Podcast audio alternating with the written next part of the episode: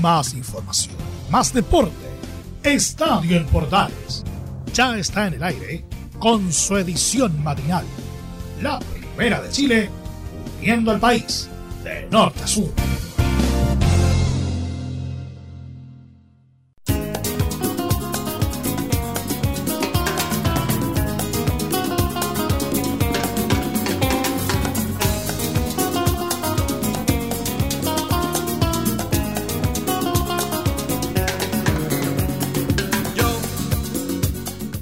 Buenas las mañanas, diría un colega. ¿Cómo están? Bienvenidos al Estadio Portales Edición AM de hoy día 21 de enero, día de Inés.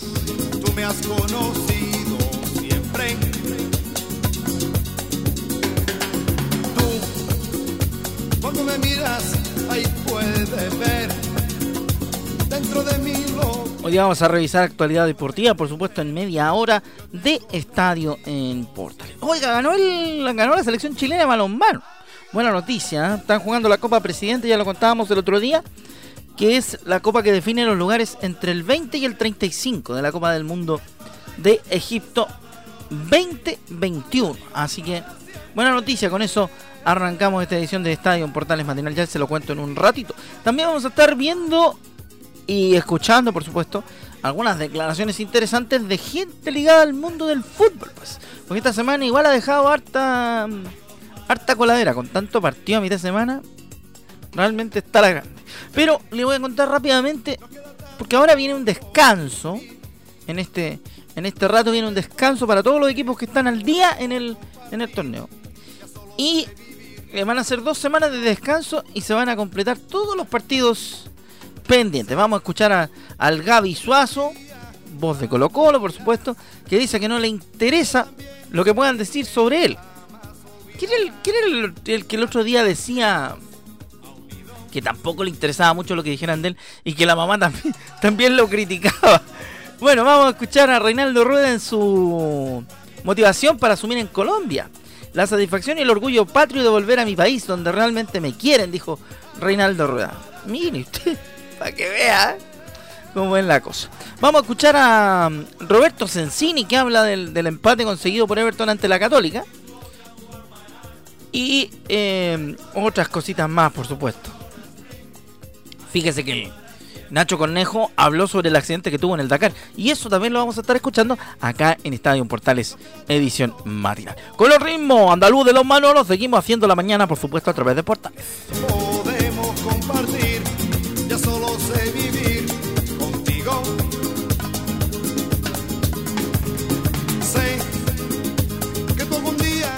Hoy día le ponemos música de verano europeo para que usted, sepa. Ah, esta mañana de, día jueves ya. Oye, cómo huele el tiempo, viejo. Estamos a 21. Paren el verano, por favor, que quiero descansar. Eso mismo te iba a decir. Ya vamos con las noticias. Pues rapidito, partimos con declaraciones en esta mañana de Estadio. Fíjese que a Gabriel Suazo no le interesa lo que puedan decir de él. El volante de Colo Colo se refirió a las críticas que recibe por parte de los hinchas a través de las redes sociales sobre su rendimiento en los últimos partidos de Colo Colo. Y sostuvo que muchas veces lo hacen por dañar y comillas. Ni siquiera me interesa lo que puedan decir sobre mí. Siempre que juego entrego al 100%, el 100% en el equipo. ¿Mm? El Gaby Suazo no está ni ahí con lo que dice. Vamos a ver qué dice a esta hora en Estadio Portales edición matinal. Sí, no, más que nada que leer los comentarios, uno inteligente también y como te dije, como lo dije anteriormente, eh, no se llena de ese tipo de cosas, de esas cosas negativas, eh, que al final lo que lo único que hacen es hacer daño al, a la persona. Eh, si bien nosotros somos jugadores de fútbol, pero antes que eso somos personas y, y obviamente la gente tiene el derecho de criticarte, de decir lo que uno quiere porque eh, hoy el día con el tema de las redes sociales, eh, cualquier persona se siente con el derecho a hacer eso y, y perfecto, pero uno no se llena con ese tipo de cosas. Eh, al contrario, uno se llena con cosas positivas, con cosas con tu familia, con, con, tu mujer, con tus compañeros acá, tus amigos. Con ese tipo de cosas uno se llena para poder sacar la, la situación adelante. Al final las cosas negativas lo único que hacen es perjudicarte, tanto, tanto a uno eh, como, a, como a tu entorno. Entonces, al final con ese tipo de cosas uno no se, no, no se intromete, no, no lee cosas, no, no, la verdad es que ni siquiera me interesa. Eh, lo que puedan decir o no puedan decir de mí. Yo, como te digo, siempre voy a dejar todo dentro de la cancha.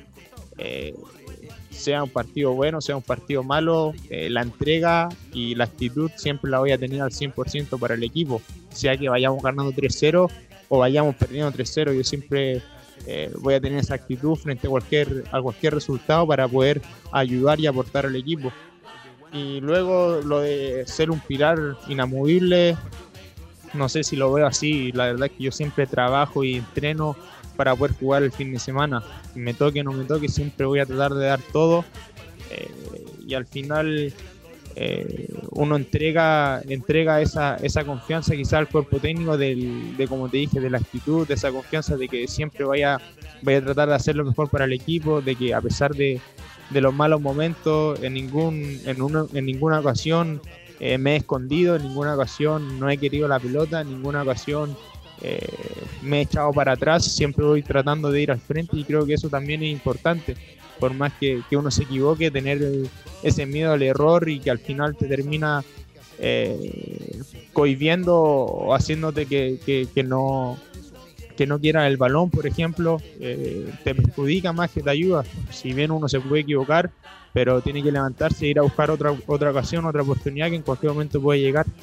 Entonces eso también es algo que, hemos hablado entre nosotros, con los compañeros, con el cuerpo técnico, que, es algo muy importante también, eh, no tener ese, miedo a, equivocarse. Anda acá, tipejon. Redes sociales, oye, con teléfono, que deja la grande en realidad. Hay que tener cuero de chancho para dedicarse a algo que tiene que ver con el deporte en estos tiempos de las redes sociales donde todo el mundo tiene su opinión y, y a veces no todas muy tolerantes, que digamos.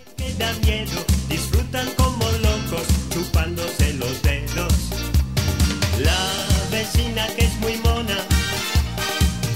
Georgie un clásico, la barbacoa hasta hora de la mañana en Estadio Portales Edición AM. Rápidamente nos metemos en lo que le iba a contar al principio. ¿Se acuerda que hablábamos en los titulares de varias, de varias cosas? Hay harto tema. Mm. Hay harto tema, pero nos vamos rápidamente a lo que dice Roberto Sensini, el técnico de Everton de Viña del Mar. ¿Por qué? Yo le cuento al tío.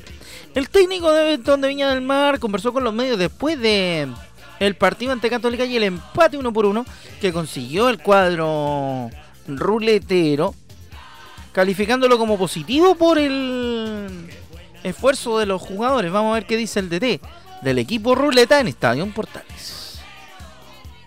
Bueno, positivo por, por el esfuerzo de los chicos, la verdad que hemos hecho un partido para mí,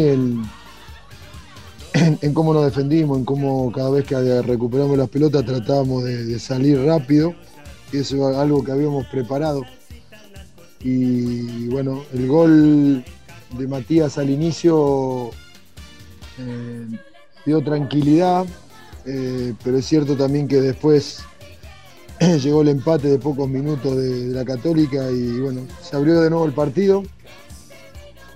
Me parece que en el segundo tiempo y con los cambios es como que nos acomodamos un poco cuando entró Álvaro y entró Saavedra. Y bueno, después era, era un golpe por golpe, nosotros tratábamos de, sostener en mitad de cancha y bueno, eh, las veces que tuvimos me parece que faltó el último pase o tomar mejores decisiones como para llegar al segundo gol, pero sabíamos también que la Católica estaba, estaba presionándonos muy, muy arriba y bueno, era un partido que, que terminó en empate, pero podía haber un ganador, así que una lástima que ese ganador no fuimos nosotros. Ahí está Roberto Sensini entonces hablando del partido frente a la Universidad Católica y el empate 1-1. Un interesantísimo cotejo que marcó que... ¿Sabe qué? Me da, la impresión que la Católica se viene como... Viene con el... Con el concho de la benzina, por decirlo en buen chileno. Porque futbolísticamente Everton, Everton le apretó las clavijas bien fuerte y mm, lo complicó. Pues. Vamos a ver qué pasa. Nos vamos en un segundito al poli y vamos a hablar en el poli. Vamos a hablar nada más y nada menos que del abierto de Australia, del Australian Open que está muy próximo. Así que le vamos a contar noticias del abierto australiano enseguida nomás en el Polideportivo de Estadio en Portales edición matinal. Para todo Chile, por supuesto, a través de las emisoras asociadas a la Primera de Chile.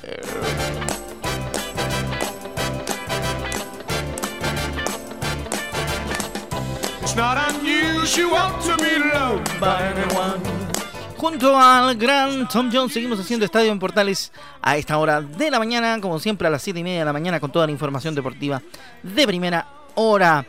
Djokovic se defendió de las críticas en Australia con profunda reflexión. El número uno del mundo afirmó que su intención fue solamente colaborar para el mejor desarrollo del abierto australiano. Mire que, porque Djokovic pidió relajar las restricciones de la cuarentena en Melbourne, o en Melbourne como dirían los españoles, para el abierto de Australia y aseguró que solamente tiene el deseo de colaborar con un mejor desarrollo del torneo y ayudar a mis compañeros y pares. Comillas, mis buenas intenciones para mis compañeros y competidores en Melbourne se han interpretado durante minutos como egoístas, difíciles e ingratas. Esto no podría estar más lejos de la verdad, escribió un complicado Novak Djokovic. En la misma línea sostuvo que para él sería más fácil guardar silencio y disfrutar los beneficios que ha ganado por las malas. Pero por este mismo motivo, comillas, me resulta difícil ser un mero espectador, sabiendo lo mucho que importa cada ayuda. Por lo tanto, utilizo mi posición de privilegio para servir cuanto pueda, donde y cuando sea necesario. Además, precisó que sus planteamientos fueron porque escuchó las, inquietudes de los compañeros y propuso un intercambio de ideas con la dirección del torneo solamente con la intención de ayudar. Agradeció a las autoridades de salud australianas y a los organizadores del abierto por los protocolos establecidos y precisó que toda la controversia fue porque hubo una mala impresión en general de los tenistas de que son ingratos, débiles y egoístas. Lamento mucho, dijo Djokovic, que se haya llegado a eso porque sé los, lo agradecidos que están muchos de nosotros. Todos vinimos a Australia para competir, no poder entrenar y prepararse antes de que comience el torneo no es nada sencillo. Ninguno de nosotros cuestionó nunca 14 días de cuarentena, a pesar de lo que dicen los medios de comunicación. Tengo muchas ganas de jugar frente a la gente y unirme al frenesí del tenis y la energía de la ciudad, donde siempre me he llevado muchas victorias. También estoy deseando ver a todos mis compañeros jugadores juntos en Melbourne, dijo en una publicación en su cuenta de Instagram. Ahí en la cuenta de la camarita Varios dicen varias cosas. Y cuando llegué, ay, llegó el tiburón y con él se me fue.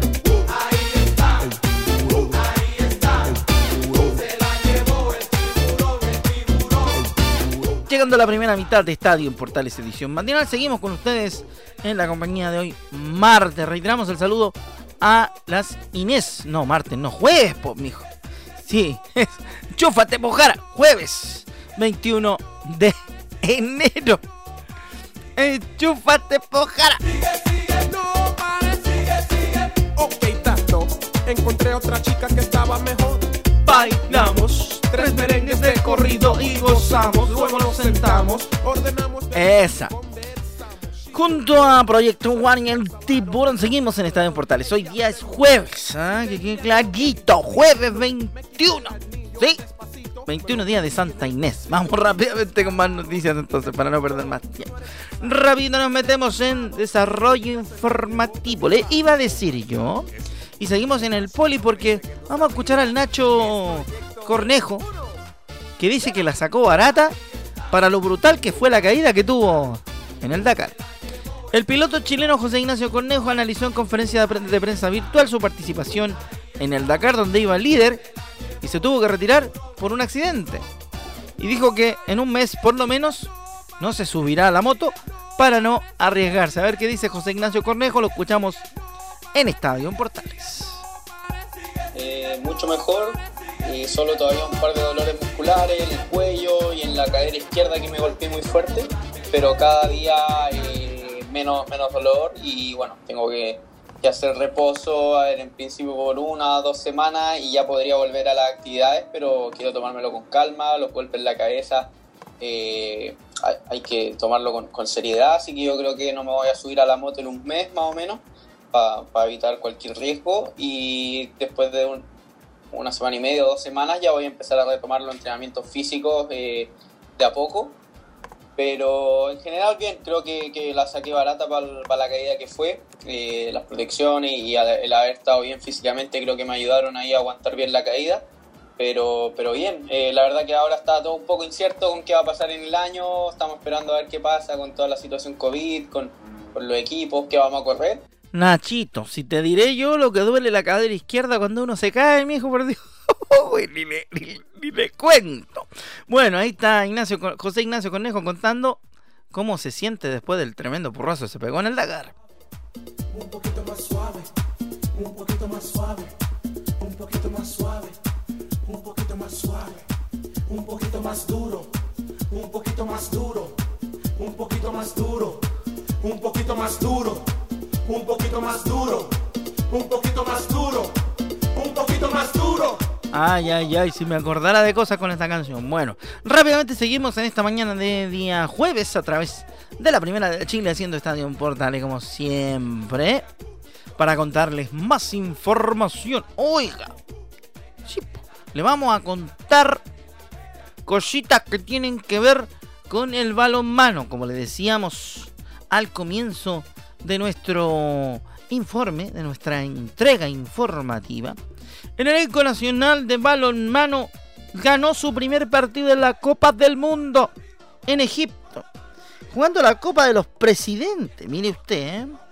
Porque como decíamos nosotros, decíamos nosotros tempranito al comienzo de nuestro programa, que em, ganó la, la selección chilena de balonmano en un partido apretadito, pero consigue en, su jugada por la Copa de los Presidentes, que es la que define lugares secundarios, como ya le veníamos contando, del Campeonato del Mundo de la especialidad, consigue una primera victoria a nivel global, así que muy positiva la info de los chiquillos del balonmano, pues. Así que es interesantísimo, lo vamos a contar de inmediato.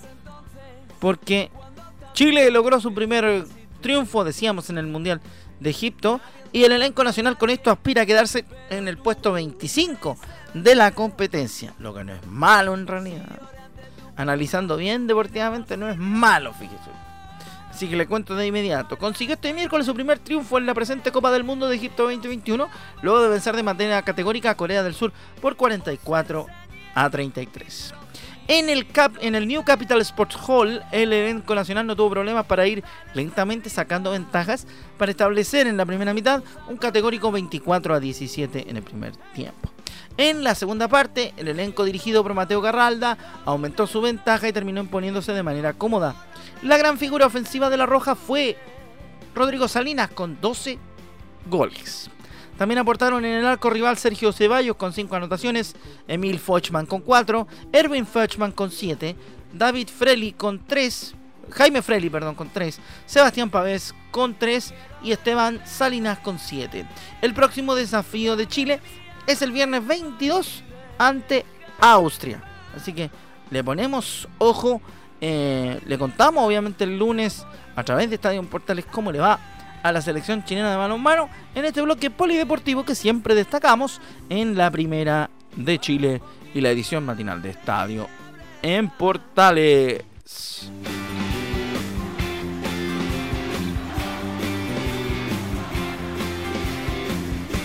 Me siento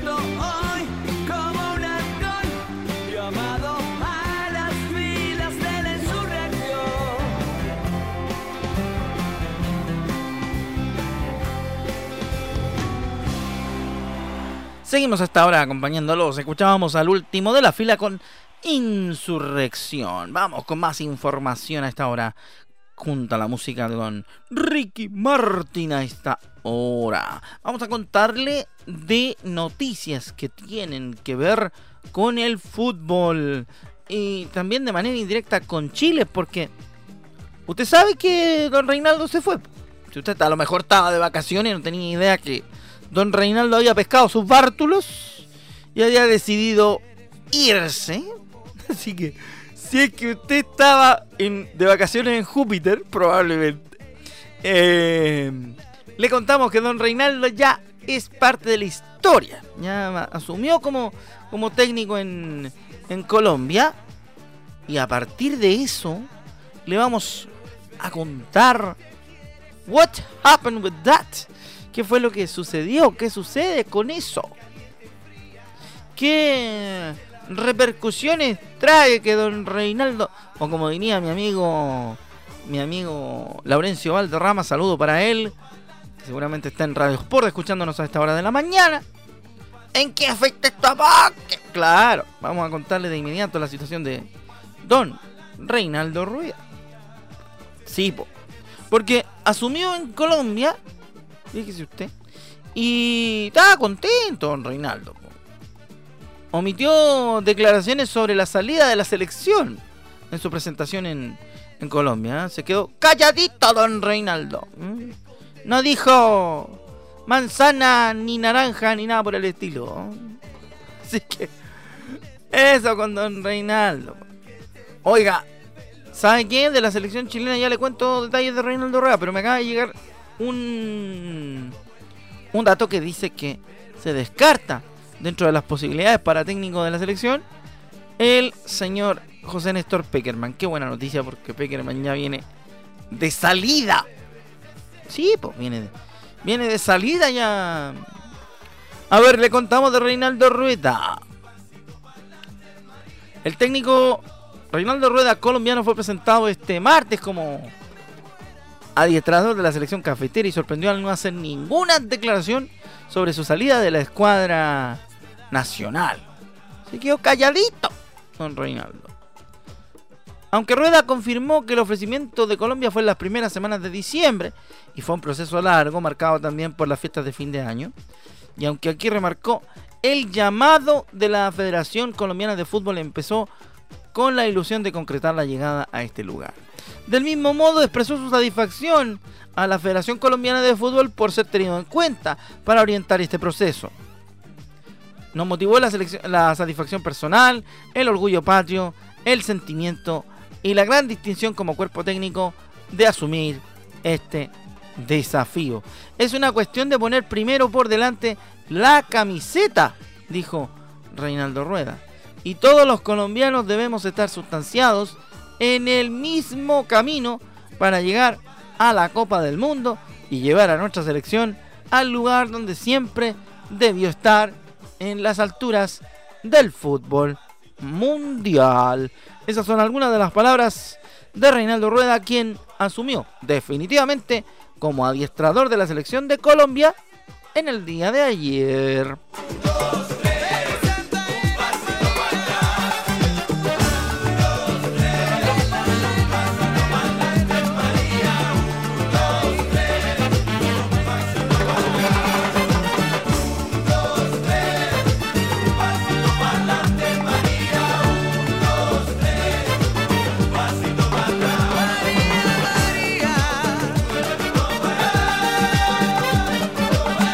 Ay, señor, con don Reinaldo, ¿ah?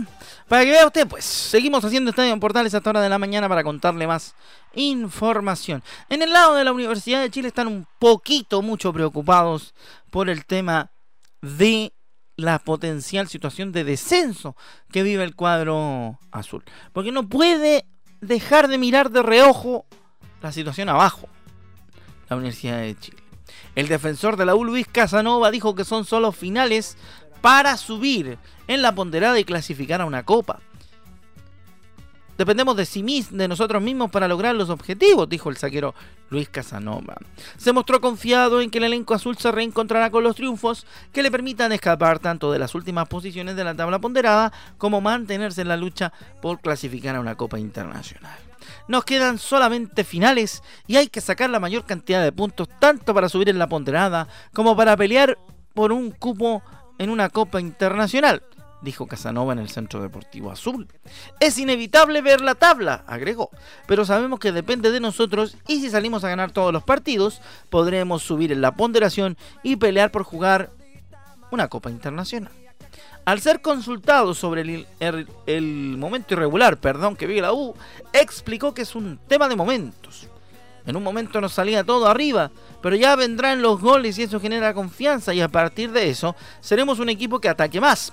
A veces las cosas no salen tan bien como pensamos, llegamos bien al arco rival y no podemos concretar las ocasiones que tenemos. Pero hay que seguir insistiendo y confiar, porque ya van a salir las cosas, añadió Casanova, quien comentó el em, estado del Rocky González, cuyo futuro en la Universidad de Chile es incierto. El ex player de Temuco Contó que está feliz de jugar con Rocky y sobre su futuro no puedo hablar, dijo. Pero sí puedo decir que hemos crecido bastante los dos. Nos hablamos harto, nos acomodamos y se hace fácil jugar con un compañero con el currículum que tiene en la selección y también acá en la U. Es bueno aprender de jugadores así, expresó Luis Casanova, hablando por supuesto de que es fácil jugar con un compañero como el Rocky. Jugadores jóvenes siempre jugar con jugadores de mayor experiencia es algo tremendamente positivo. Y con eso cerramos nuestra edición de hoy de Estadio en Portales y su versión eh, matinal. Les dejamos cordialmente invitados para las 13.30 de hoy jueves, donde estará el equipo de Estadio en Portales, encabezado por nuestro director Carlos Alberto Bravo, con la conducción del Estadio Central. Nos volvemos a encontrar la próxima semana nosotros por mi lado. A nombre mío, Rodrigo Jara, me despido de ustedes. Ya mañana nuestro querido Juan Pedro Hidalgo vuelve con su show de los viernes para hacer Estadio en Portales matinal. Que le vaya bien, muchas gracias y nos encontramos Dios mediante, como les decía, la próxima semana con más de la información en Estadio en Portales. Chao, chao.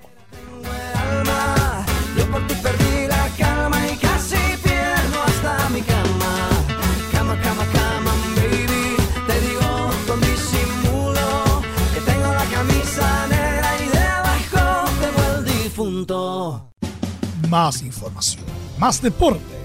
Esto fue Estadio en Portales, con su edición matinal. La primera de Chile, viendo al país de norte a sur.